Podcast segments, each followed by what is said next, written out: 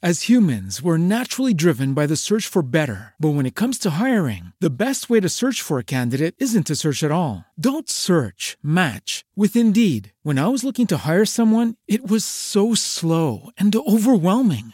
I wish I had used Indeed. If you need to hire, you need Indeed. Indeed is your matching and hiring platform with over 350 million global monthly visitors, according to Indeed data, and a matching engine that helps you find quality candidates fast. Ditch the busy work. Use Indeed for scheduling, screening, and messaging so you can connect with candidates faster. And Indeed doesn't just help you hire faster. 93% of employers agree Indeed delivers the highest quality matches compared to other job sites, according to a recent Indeed survey. And listeners of this show will get a $75 sponsored job credit to get your jobs more visibility at Indeed.com slash podcast. That's Indeed.com slash podcast. Terms and conditions apply.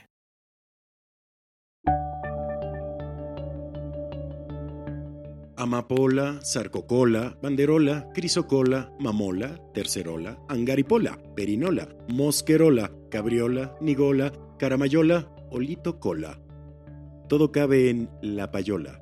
lapayolaradio.com. lapayolaradio.com.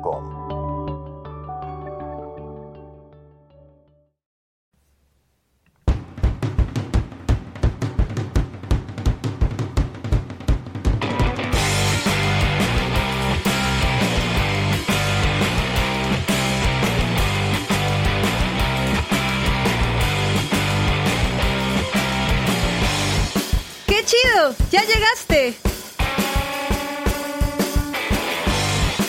Esto es Candy no vive aquí.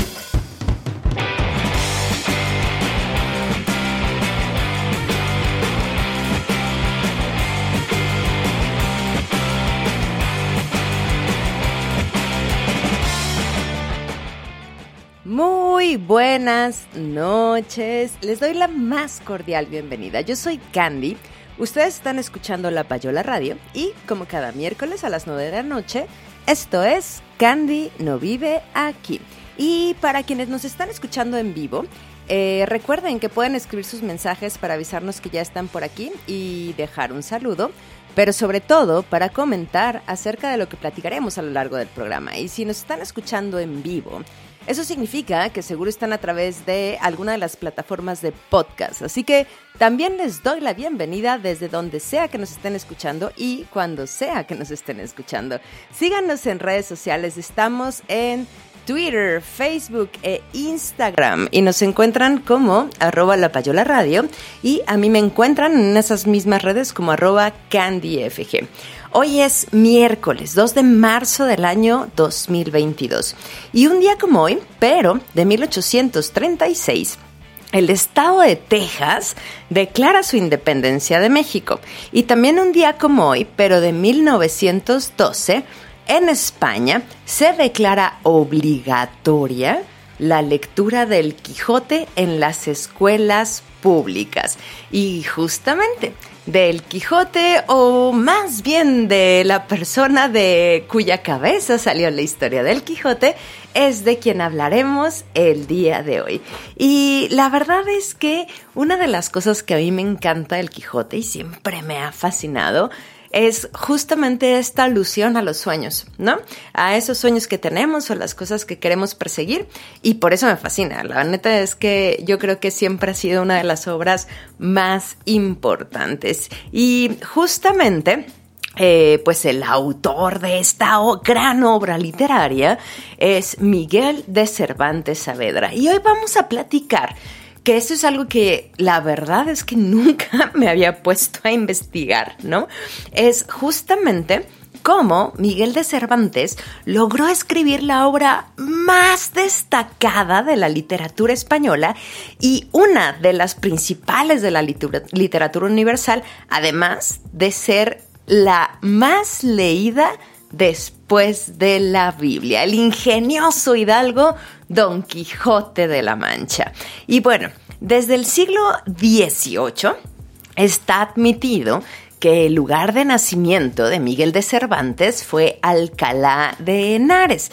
Dado que ahí fue bautizado según su acta bautismal y que ahí eh, justamente cuando, bueno, ahorita vamos a llegar a esa parte de la historia, pero él aclaró ser natural justamente de esa ciudad en la llamada Información de Argel de 1580, porque justo entre el 10 y el 22 de octubre de 1580 en Argel se redactó una información testifical, ¿no? A petición de Miguel de Cervantes y como les decía, ya hablaremos más al respecto, pero digamos que él mismo declaró que ahí nació. Y eso quedó justamente en estas actas llamadas Información de Argel. Y bueno, el día exacto de su nacimiento pues tampoco se conoce, aunque lo normal es que naciera el 29 de septiembre. El año sí lo sabemos, que es 1547, pero justamente se cree que nació el 29 de septiembre porque en esa fecha se celebra la fiesta del arcángel San Miguel. Y pues bueno, la tradición dictaba, ¿no?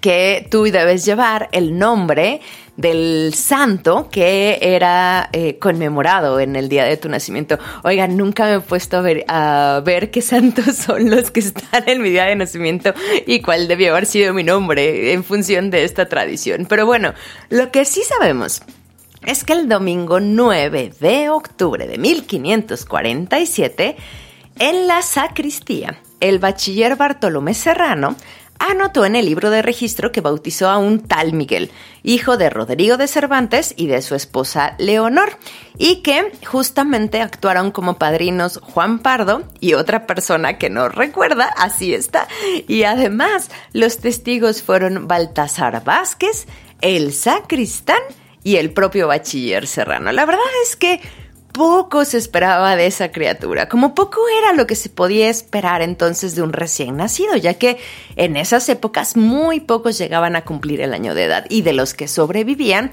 pues varios morían en la infancia y en principio pues solo sobrevivían los más fuertes. Miguel fue el cuarto hijo del matrimonio del hidalgo Rodrigo de Cervantes y Leonor de Cortinas. Y si ustedes se preguntan qué carambas es un hidalgo, pues bueno, hidalgo, hijodalgo, fidalgo eh, o infazón es un noble, aunque coloquialmente se utiliza el término como para referirse a la nobleza no titulada, especialmente en España y Portugal. Y justo en España existían muchas clases de hidalguías, el muy notorio, el de solar conocido, el de todos cuatro costados, el de devengar 500 sueldos, los hidalgos por el cuerno y otros, incluso uno que está entre lo conceptual y lo real, el hidalgo como un gavilán. Y en el censo de 1787, para que se den una idea, en España se contaban casi 480 mil vecinos hidalgos, ¿no? O sea, cabezas de familia de una población de 10 millones, por lo que se supone que eran más, menos del 5% del total de la población. Total que el papá de Miguel, que como ya les dije fue un hidalgo, ¿no? También era eh, cirujano barbero. Y esta profesión en realidad era de escasos ingresos y no tenía mucha consideración social, porque era algo así como un poquito más que un sanador, pero mucho menos que un médico. Y justamente eh, Leonor y Rodrigo tuvieron un primer hijo llamado Andrés que nació al, eh, murió al nacer, perdón. Y justamente su nombre se le puso a la segunda hija del matrimonio, Andrea, que cuentan las historias que varias veces le propusieron matrimonio y con eso obtenía dinero de aquellas personas que querían desposarla, pero pues luego Andrea cancelaba los compromisos y tenían que indemnizarla. Andrea tuvo una hija y acabó formando parte de la venerable Orden Tercera de San Francisco, aunque no profesaba, ¿no? Luego está Luisa que también es hermana de Miguel. Ella nació en 1546 y a los 19 años se metió de Carmelita descalza. Después nació Miguel, en 1547 y tres años más tarde nació su hermano Rodrigo, que en realidad él fue un valeroso guerrero y tampoco parece que se haya casado, en realidad parece que solo se casó Miguel y no me acuerdo quién más, ahorita creo que Magdalena, pero ahorita les digo. Y por último, pues está la hermana Magdalena, que entró como eh, la hermana mayor en la venerable Orden Tercera de San Francisco también. Y en estas épocas, pues la familia, justo, tiene que abandonar Alcalá, más o menos en el 52, cuando nació Magdalena, y justo busca nuevos aires en Valladolid. No era la primera vez que justo este linaje de los Cervantes andaba corriendo en España de arriba abajo, ya lo había hecho el abuelo Juan, por lo que no le era ajeno a Rodrigo, el papá de Miguel, ¿no? Andar haciendo estos andares a lo largo de España. En fin, por un problema de deudas, acabó en la cárcel en Valladolid. Eh, Rodrigo, el papá de Miguel, salió de ahí y se marchó a Córdoba, sin la mujer y sin los hijos, pero sí con su mamá. Y por ahí de 1566, Rodrigo vuelve a Madrid y ahí ya justo se va con la esposa Leonor y los hijos y Rodrigo sobrevive con dineros y préstamos, obvio contrajo muchísimas deudas y eso hizo que Rodrigo de Cervantes fuera a la cárcel y para poder compensar las deudas todos los bienes de la familia fueron embargados. Y justo en 1566 se establecieron en Madrid y ahí Miguel inició su carrera literaria gracias a Alonso Getino de Guzmán, que era un organizador de espectáculos de la capital con quien su papá tenía negocios. Alonso era músico, danzante y colaborador mítico, farandulero de Lope de Rueda, de quien también fue un gran amigo.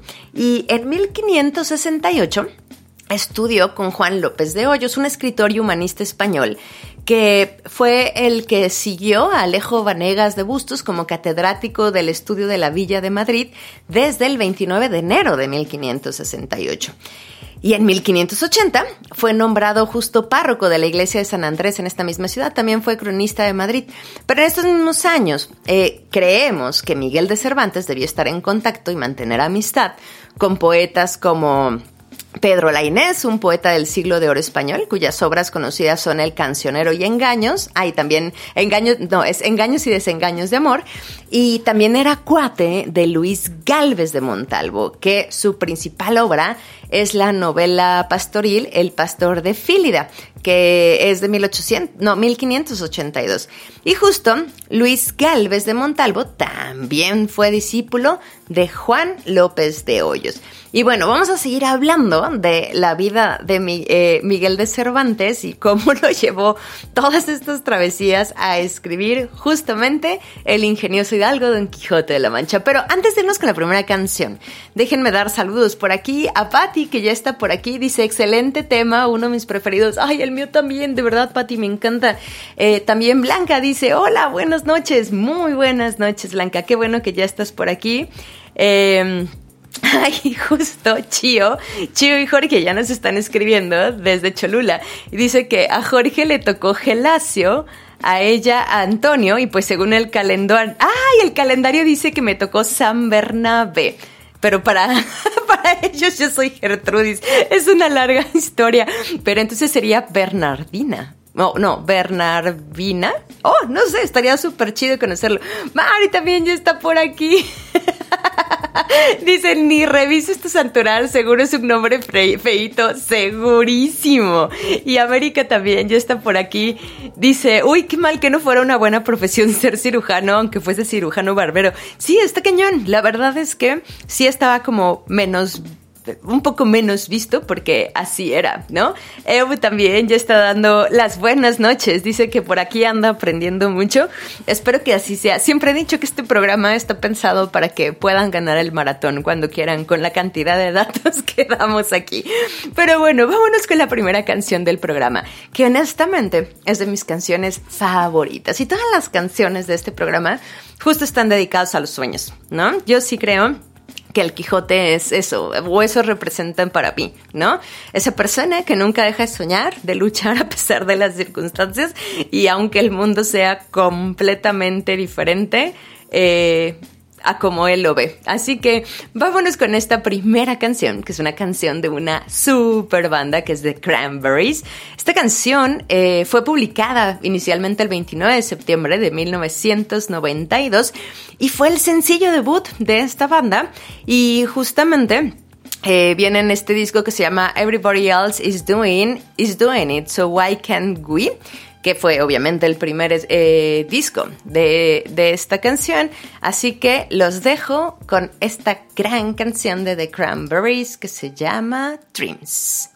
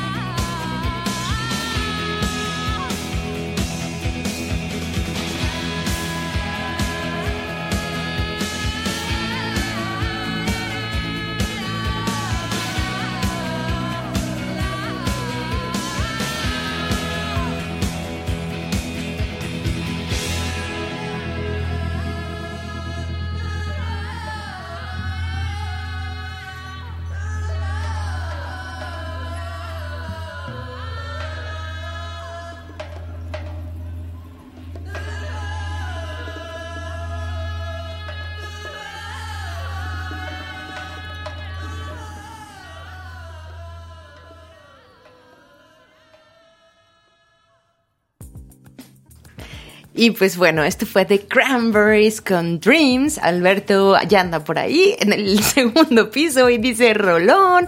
Blanca dice, sí, Alberto, me encanta esta rola. Ay, sí, es maravillosa. La neta es que sí. Vic Valenzuela ya está dando las buenas noches. Dice, hola tarde, pero despierto. Flor ya también está por aquí. Hola, hola, apenas llegando. Bienvenida, Flor, que ya estás aquí. Y eh, también saludos a Cindy, Elizabeth y Uriel, que dicen que están escuchando justo antes de dormir y ya mandaron foto con todo y pijamas. Qué envidia, porque aquí todavía nos falta un rato. Y justo hacía la pregunta, que cuándo fue la primera vez que recuerdan haber escuchado sobre el Quijote. Y dice Víctor que cree que fue cuando estaba en la primaria, ¿no? Que ya se escuchaban de miedo, de historias de miedo sobre que había que leer un librote que se llamaba así. Yo creo que yo más bien lo primero que leí fue una adaptación para niños, pero bueno, justo como pasa en la vida, ¿no? Pasan cosas raras y extrañas en el universo que cambian la vida de las personas. Sí, en 1569, justamente el 15 de septiembre, un tal Miguel de Cervantes acuchilló a un alarife real que se llamaba Antonio de Segura y obviamente lo dejó herido. Entonces lo condenan, o más bien se le condena a que le corten la mano y a desterrarlo, pero no dan con él. ¿No? Se sospechaba que este tal Miguel de Cervantes estaba en Sevilla, no dan con él en la corte, pero pues este homónimo mete en muchos problemas a nuestro Miguel de Cervantes, porque en ese momento él justamente se va a Roma al servicio del cardenal Aquaviva y justamente se sospecha que Miguel de Cervantes, el nuestro, no, no el otro, se va a Roma por toda esta confusión. Pero definitivamente llegar ahí le dio la ocasión de familiarizarse con la literatura italiana de ese momento. Y a los pocos meses de estar en Roma, Miguel abandonó el ambiente pontificio en 1570 y se trasladó a Nápoles a enrolarse en los tercios para entrar en el servicio militar se alistó primero en Nápoles a las órdenes de Álvaro de Sande para sentar plaza en la compañía de Diego de Urbina, eh, del tercio de Don Miguel de Moncada, y bajo cuyas órdenes embarcarían en la galera marquesa. Y en esa misma galera iba con su hermano Rodrigo. Y la idea es que tenían que ir a combatir en la batalla naval de Lepanto. Esto pasó el 7 de octubre de 1571. Y en esta batalla se enfrentaron la Armada del Imperio Otomano contra la de una coalición católica llamada Liga Santa, que estaba formada por el Imperio Español, los Estados Pontificios, la República de Venecia, la Orden de Malta, la República de Génova y el Ducado de Saboya. la batalla fue una significativa derrota para los otomanos, que no habían perdido una gran batalla naval desde el siglo XV, imagínense. Y en esta batalla, Miguel de Cervantes resulta herido y eh, como consecuencia de esa herida, pierde la movilidad de su mano izquierda, lo que además ya saben cómo somos, ¿no? Pues le valió el sobrenombre de Manco de Lepanto. Entonces la gente le empezaba a llamar Manco de Lepanto. Pero bueno, empieza a recuperarse de sus heridas, obviamente perdiendo la movilidad de una mano, tiene que acostumbrarse otra vez a trabajar prácticamente con una. Y en 1572 se incorporó a la compañía de don Manuel Ponce de León, del tercio de don Lope de Figueroa, justo dispuesto a seguir como soldado pese a tener la mano lisiada. Y participó en diversas campañas militares en los años siguientes, pero en 1575 embarcó en Nápoles, junto otra vez con su hermano Rodrigo, en una flotilla de cuatro galeras que partieron rumbo a Barcelona. Con tan mala suerte que una tempestad hizo que se eh, dispersaran las galeras y la nave El Sol, que es justo donde viajaba Cervantes con su hermano, fue eh, tomada prisionera frente a las costas catalanas por unos corsarios. Y los cautivos fueron conducidos a Argel, ¿no? Y ahí eh, Miguel de Cervantes cayó en manos de Dalí Mami, apodado el Cojo, quien, pues a la vista de las cartas de recomendación del prisionero, ¿no? Firmadas por el gran capitán mediterráneo Juan de Austria, pues dice, esta persona es muy importante, ¿no? Así que, pues fija su rescate en 500 escudos de oro. Y un escudo era, eh, o un escudo de oro, eh, era la moneda de ley de 22 quilates y 3.4 gramos, ¿no? era un montonal.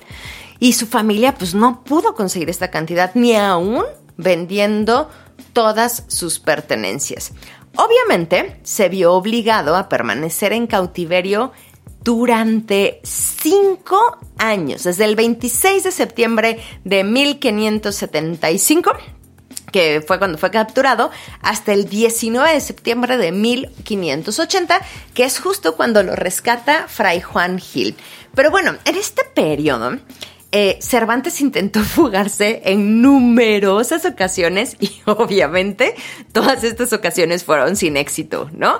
El primer intento de fuga fracasó porque el moro que tenía que conducir a Cervantes y a sus compañeros a Orán los abandonó en la primera jornada. Entonces, pues los presos tuvieron que regresar a Argel, pues donde fueron encadenados y vigilados más que antes.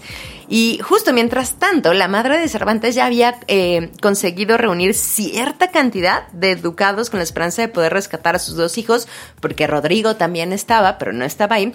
Y en 1577 se concentraron los tratos, sí, se concertaron los tratos pero pues la cantidad no era suficiente para rescatar a los dos. Así que Miguel prefirió que fuera puesto en libertad su hermano Rodrigo. Entonces su hermano Rodrigo sí regresa a España. Pero, pues Rodrigo llevaba un plan elaborado justamente por su hermano Miguel para liberarlo a él y a otros 14 o 15 compañeros más que estaban ahí. Entonces, eh, Miguel se reunió eh, con los otros presos en una cueva oculta en espera de una galera española que vendría a recogerlos. La galera efectivamente llegó e intentó acercarse por dos veces a la playa, pero pues finalmente fue apresada. Entonces, los cristianos escondidos en la cueva, pues también fueron descubiertos y pues debido a la delación de un cómplice traidor apodado El Dorado fue que los encontraron. Y justamente Miguel se declaró como único responsable de organizar eh, toda la evasión, ¿no? E inducir a sus compañeros. Y entonces el gobernador turco de Argel, Hassan Baja, lo encerró en su baño, o sea, comillas al aire, baño o presidio, cargado de cadenas, donde permaneció cinco meses. El tercer intento lo trazó Miguel con la finalidad de llegar por tierra hasta Orán. Entonces envió ahí a un moro fiel con cartas para Martín de Córdoba, que era general de aquella plaza, explicándole el plan y pidiéndole guías, ¿no? Pero pues el mensajero fue descubierto, lo apresaron y pues obviamente descubrieron las cartas también. Y en ellas se demostraba otra vez que el propio Miguel de Cervantes era quien lo había tramado absolutamente todo. Entonces fue condenado a recibir dos mil palos, pero, pero... La neta es que esa sentencia no se cumplió porque fueron muchas personas las que intercedieron por él.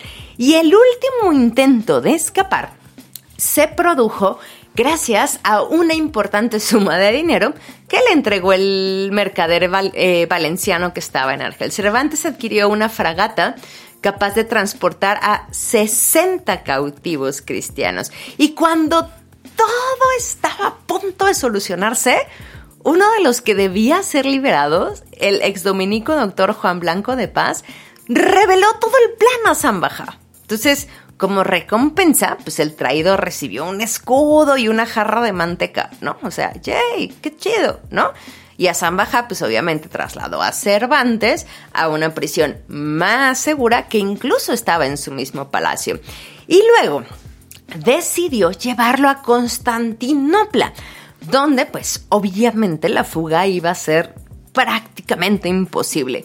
Y pues bueno, de nuevo Cervantes asumió toda la responsabilidad hasta que el 19 de septiembre de 1580, los trinitarios Fray Juan Gil y Fray Antón de la Vela con las monedas obtenidas de sus recorridos por la geografía española, justo pagaron el rescate y Cervantes quedó en libertad. Total que Miguel llegó el 27 de octubre a las costas españolas de 1580, acuérdense, estamos en 1580. Y pues bueno, aunque pretendió por largo tiempo tener un puesto oficial, especialmente en América, pues le fue justo, nunca, nunca le dieron un puesto militar, en realidad nunca le fueron recompensados sus méritos militares. Y bueno, ahí fue donde se empezó a dedicar de lleno a las letras. Y fue en el mundo literario del Madrid de fines del siglo XVI. Justo ahí fue amigo de las más altas plumas de la época, la Inés, Figueroa, Padilla, y ahí empieza a redactar la Galatea, donde figuran como personajes gran parte de estos autores. Y justo vio la luz en Alcalá de Henares en 1585 y esta obra literaria justamente está muy ligada al teatro y al desarrollo de todas estas comedias que se hacían al aire libre. Así que vamos a seguir con esta historia porque, aunque no lo crean, la tragedia aún no acaba y las aventuras tampoco. Pero bueno, déjenme ver mensajitos por aquí. Marisela dice, hola, perdón por llegar tarde. Saludos, Marisela, tarde pero sin sueño. Qué bueno que ya estás por aquí. Eh, dice Chio, justo eh, cuando estábamos platicando, ¿no? Del homólogo de Miguel de Cervantes, que desde entonces la importancia del CURP y la homoclave. Sí, está cañón, ¿no? La verdad es que es bien difícil. Y eh, justo me pregunta que cuál fue el brazo que se atrofió. En realidad fue la mano, la, solo la mano izquierda. Y pues sí, ¿no? Estos moros dio el, dio el ejemplo a todos los polleros de hoy en día. Pero bueno, vamos a escuchar la segunda canción, que es una canción viejita pero bonita.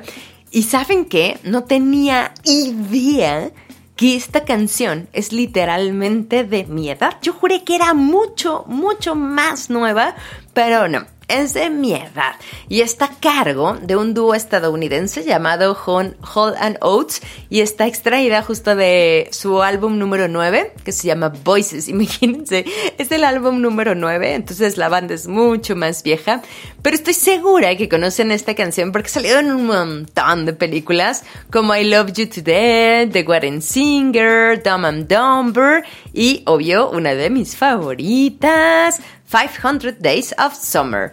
Así que vamos a escuchar esta canción de Hollow Notes y se llama You Make My Dreams.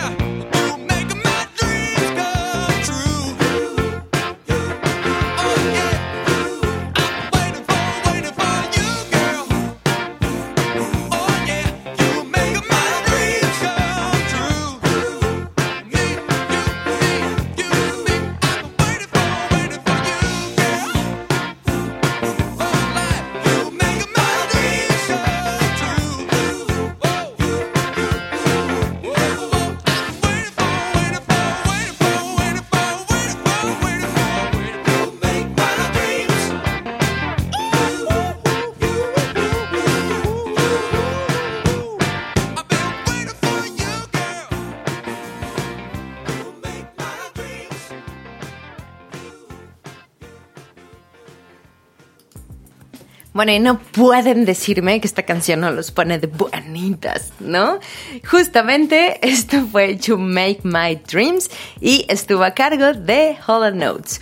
Y bueno, muchas de las cosas que les voy a contar ahora les van a hacer mucho sentido con el ingenioso de algo de Quijote de la Mancha. Pero en 1584, Cervantes justamente mantiene una relación con una mujer llamada Ana de Villafranca o Ana Franca de Rojas. Y era Ana Franca de Rojas porque en realidad Ana estaba casada con un tabernero llamado Alonso Rodríguez, que era justo un lugar donde siempre, siempre iba justo Miguel de Cervantes, pero justo de esta relación.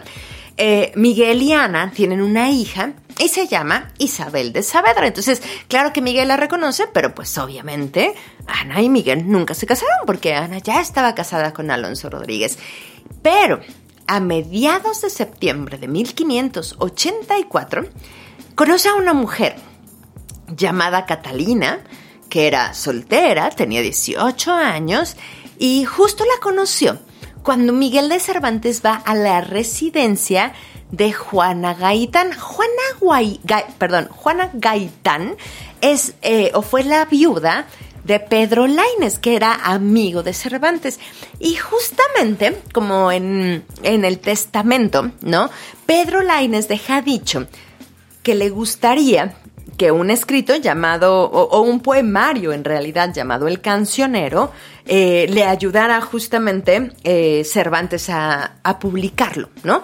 Entonces va a Cervantes, va Miguel a casa de Juana Gaitán, que es la viuda de Pedro Lainez, a recoger justamente este poema, poemario, no puedo con esa palabra, con a este poemario que se llama El Cancionero para poder publicarlo, ¿no?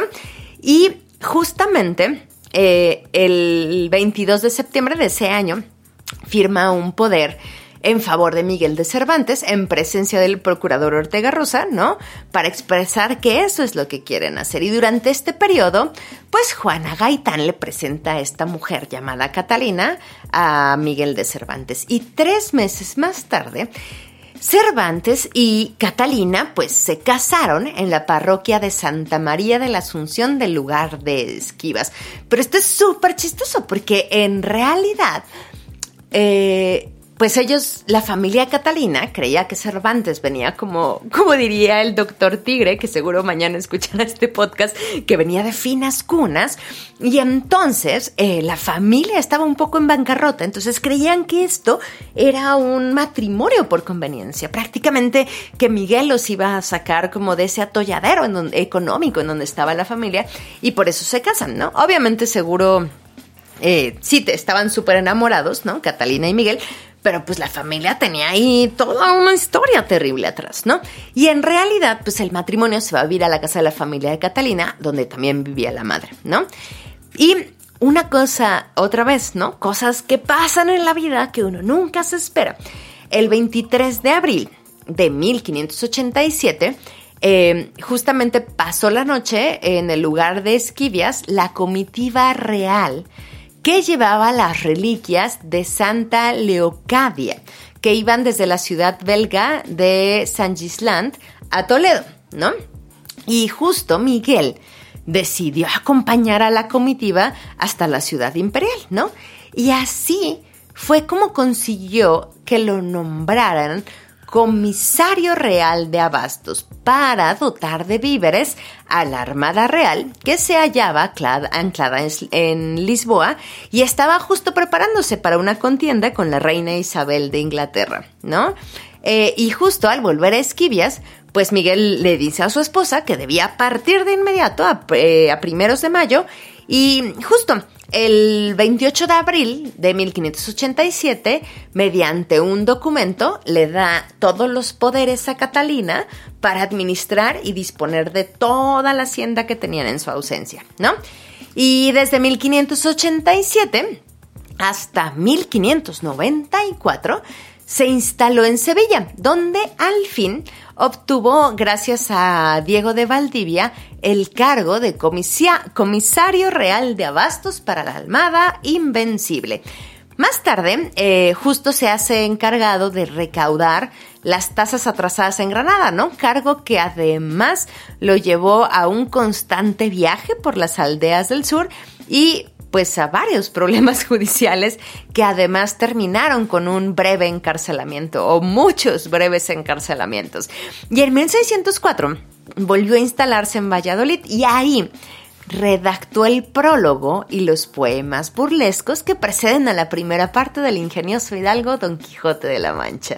Y se supone que en esta fecha pues ya debía haber presentado el, el, original para su aprobación al Consejo Real, ya que pues los trámites administrativos, como desde entonces y hasta ahora, pues obviamente tardaban muchísimo tiempo, ¿no? Entonces tenía que pasar por la aprobación por la censura, ¿no? Entonces así, así se llamaba como ese proceso, imagínense, la aprobación por la censura.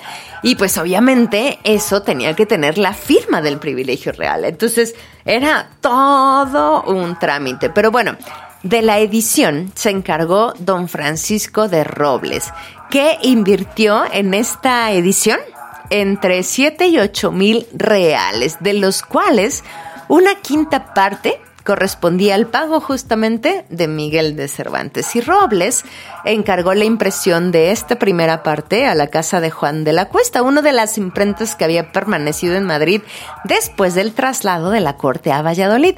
Y ellos terminaron el trabajo el primero de diciembre, muy rápido, la neta, para las condiciones de la época, y pues con una calidad bastante mediocre, de un nivel no superior al habitual entonces en las imprentas españolas. Pero esta edición de 1604 contiene además un número elevadísimo de ratas que multiplica varias veces las encontradas en otras obras de Cervantes de similar extensión. Y los primeros ejemplares pues se debieron haber enviado a Valladolid, donde se expedía la tasa obligatoria que debía insertarse en los pliegos de cada ejemplar y que se fechó como 20 de diciembre, por lo que la novela debió haber estado disponible, pues yo creo que la última semana del mes, más o menos, ¿no? Mientras que en Madrid, pues probablemente estuvo hasta el siguiente año, en 1605. Esta edición se reimprimió en el mismo año y en el mismo taller, de forma que hay en realidad dos ediciones autorizadas de 1605 y son ligeramente distintas. La diferencia más importante es que el robo del, del Rucio de Sancho desaparece en la primera edición y se cuenta en la segunda, aunque en realidad está fuera de lugar. Pero bueno, Hubo también dos ediciones pirata publicadas en el mismo año en Lisboa, ¿no? Ya estoy pensando seriamente que eso es parte de la cultura española que nos heredaron, pero bueno, hay una teoría de que justo existió antes una novela más corta en el estilo de sus futuras novelas ejemplares. Y mm, ese escrito, si es que existió, pues está perdido, ¿no? Pero hay muchos testimonios de que la historia de Don Quijote, sin entenderse exactamente a qué se refiere o la forma en que la noticia se circulara, fue conocida en círculos literarios antes de la primera edición. Acuérdense que la primera edición acabó en diciembre de 1604. Por ejemplo, el toledano Ibrahim Taibili, de nombre cristiano Juan Pérez, ¿no? Y el escritor morisco más conocido entre los establecidos en Túnez tras la expulsión general de 1609 a 1612, narró una visita en 1604 a una librería en Alcalá, en donde adquirió las epístolas familiares y el reloj de príncipes de Fray Antonio de Guevara y la historia imperial y cesárea de Pedro Mejía. Y en ese mismo pasaje se burla de los libros de caballerías de moda y cita como obra conocida El Quijote. Eso le permitió a Jaime Olivera Sin añadir un dato a favor de la posible existencia de que en realidad existe una edición anterior a 1605. Total que Cervantes vendió su obra por 1.500 reales. Y la tirada inicial fue de unos 1.600 ejemplares que se vendían a 290.5 maravedíes.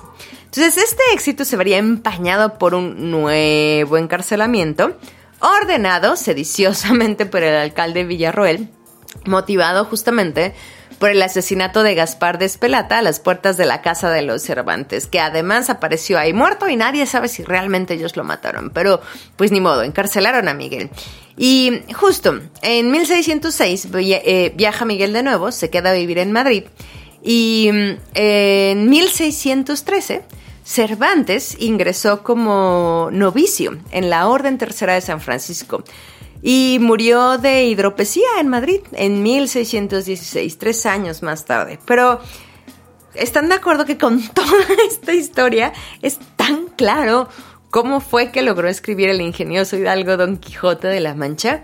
Y justo, el ingenioso Hidalgo Don Quijote de la Mancha es la primera obra genuinamente desmitificadora de la tradición caballeresca y cortés pues porque tiene un tratamiento completamente burlesco de estos temas. Y por supuesto, esto ha inspirado a millones y millones de autoras y autores a lo largo de las épocas y del mundo. Y muchas cosas han surgido como consecuencia de esta historia.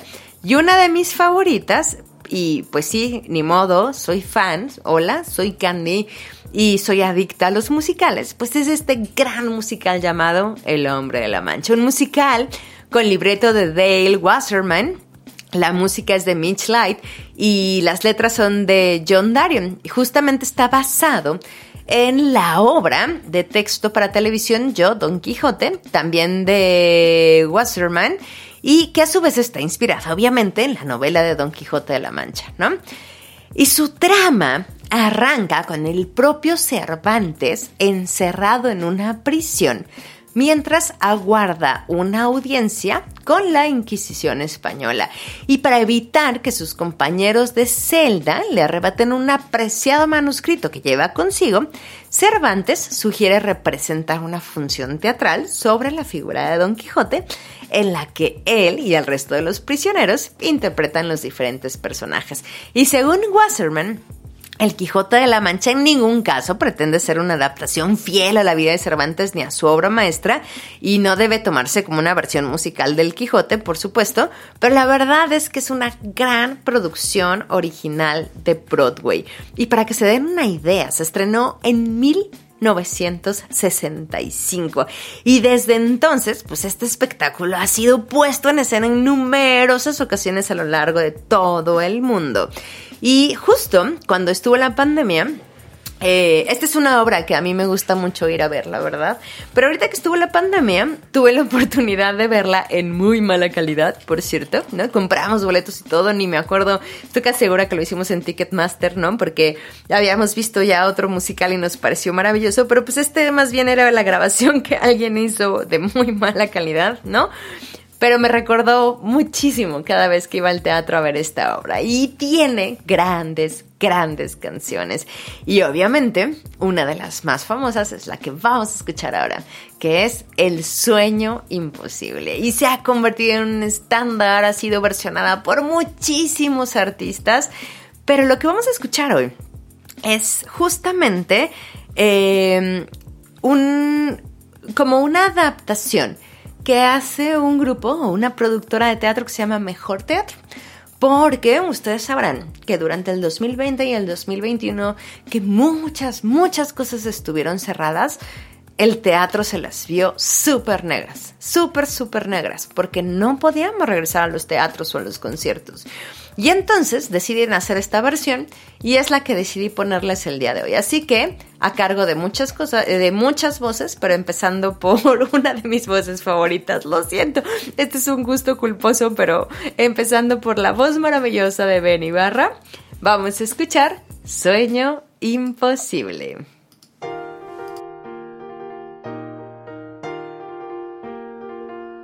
Con fe lo imposible soñar. Amar, combatir sin temor. Triunfar sobre el miedo invencible.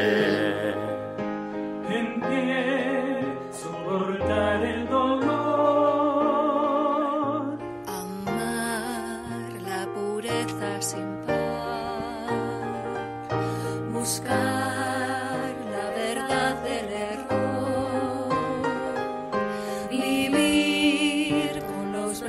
abiertos, creer en un mundo mejor. Ese es mi ideal, la estrella alcanzar, no, no importa cuán lejos se pueda encontrar.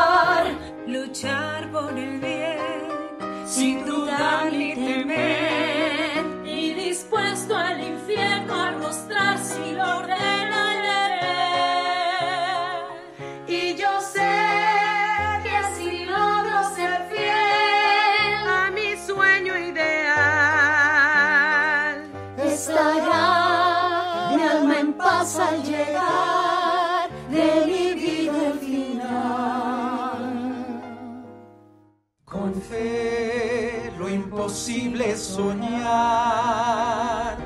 Al mal combatir sin temor. Triunfar sobre el miedo invencible.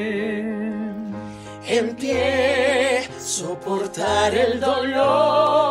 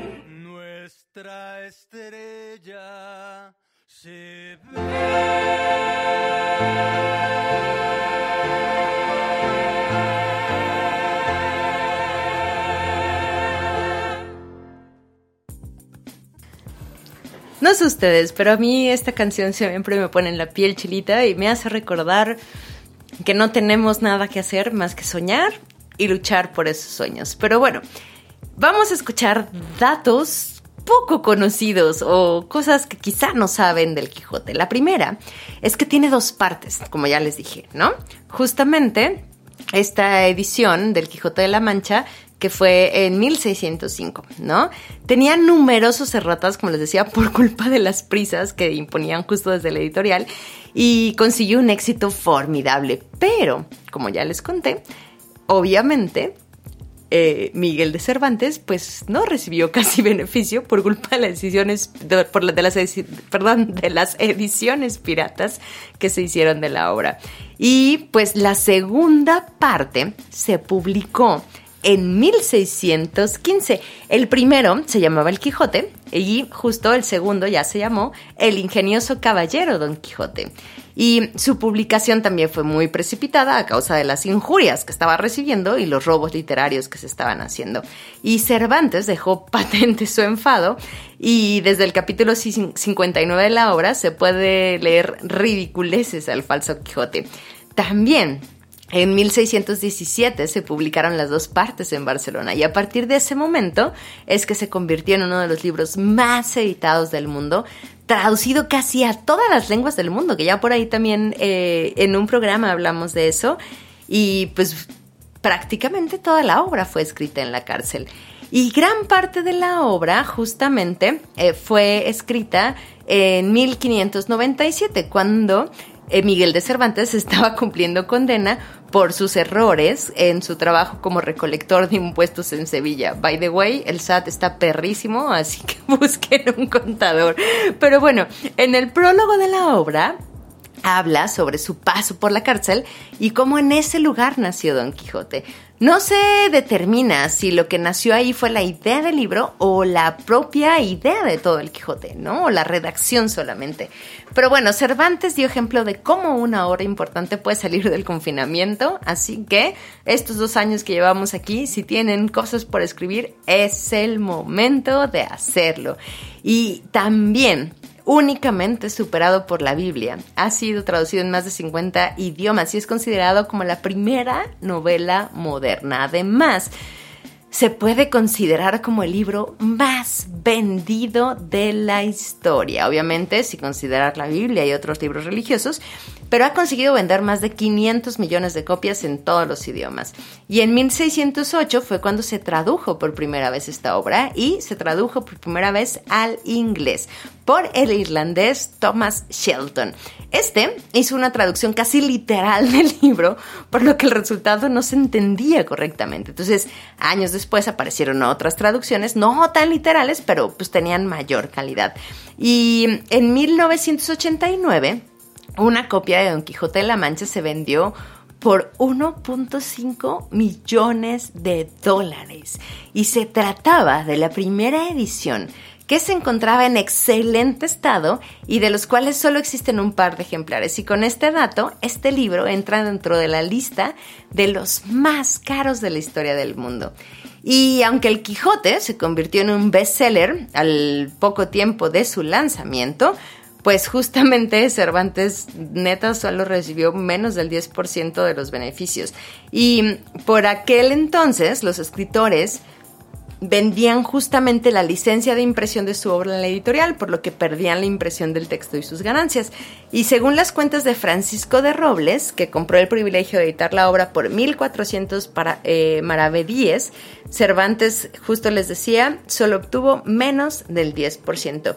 Y bueno, también es importante recordar que Cervantes falleció en 1616, un año después de esta publicación de las dos ediciones que les había contado por la editorial de Barcelona y justamente pues no pudo disfrutar prácticamente de ninguno de los beneficios adyacentes de la venta de su libro.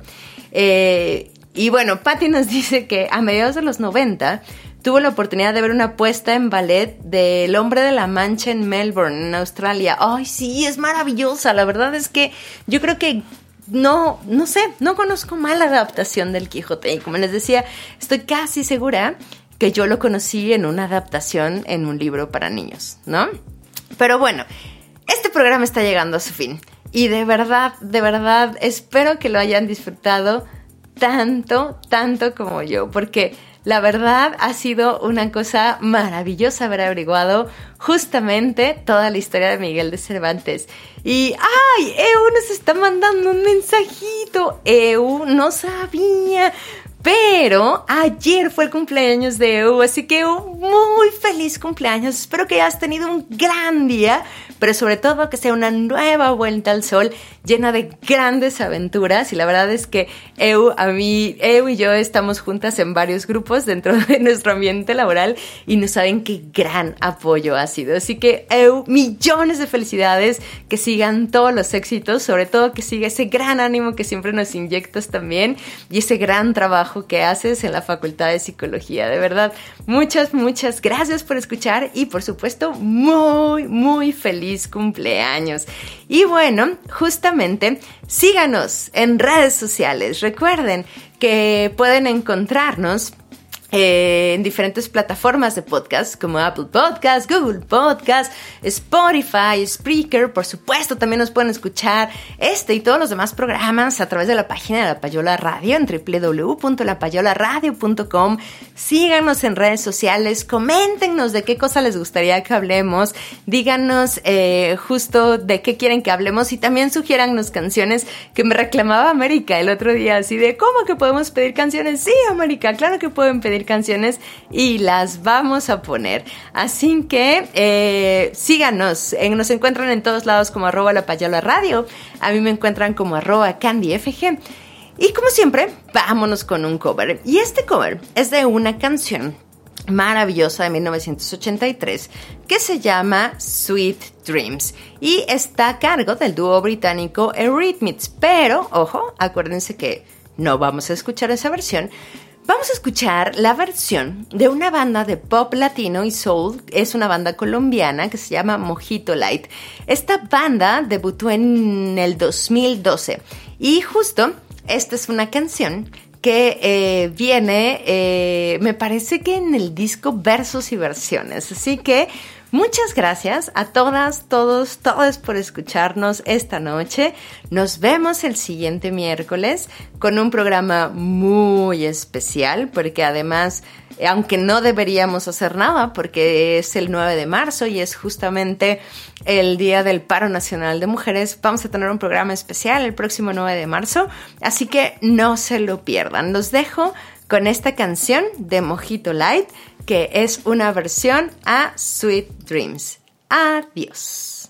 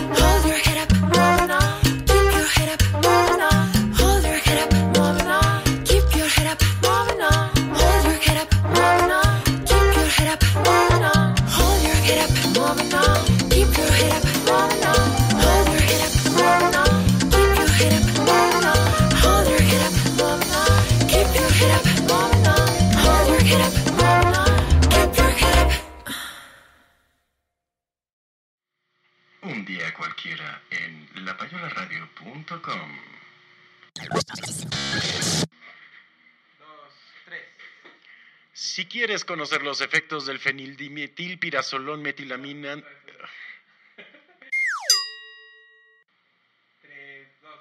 Si tú quieres conocer los efectos de la fenildimetilpirazolón metilamina fulfonato sódico.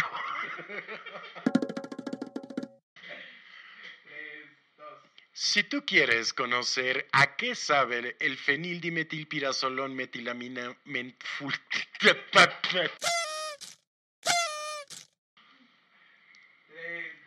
Si usted quiere conocer los agradables efectos del fenildimetilpirazolón metilamino mental metanfulfonato, ya valió madre. Si usted quiere conocer a qué sabe el fenildimetilpirazolón metal,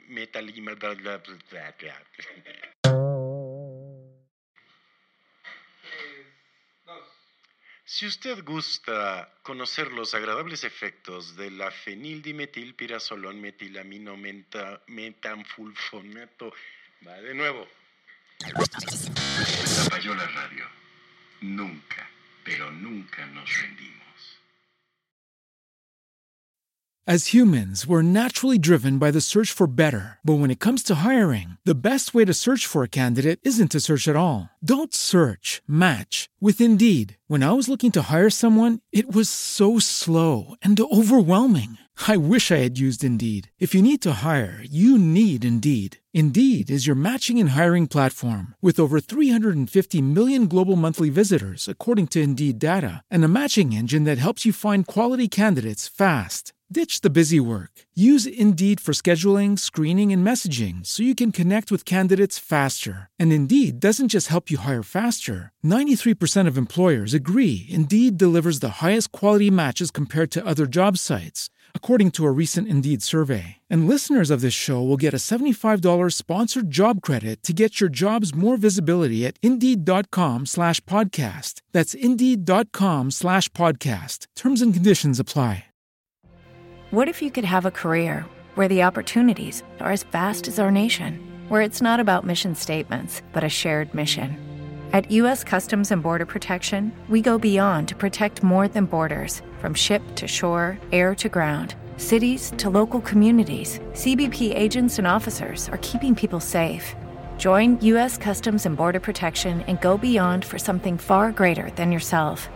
Learn more at cbp.gov/careers.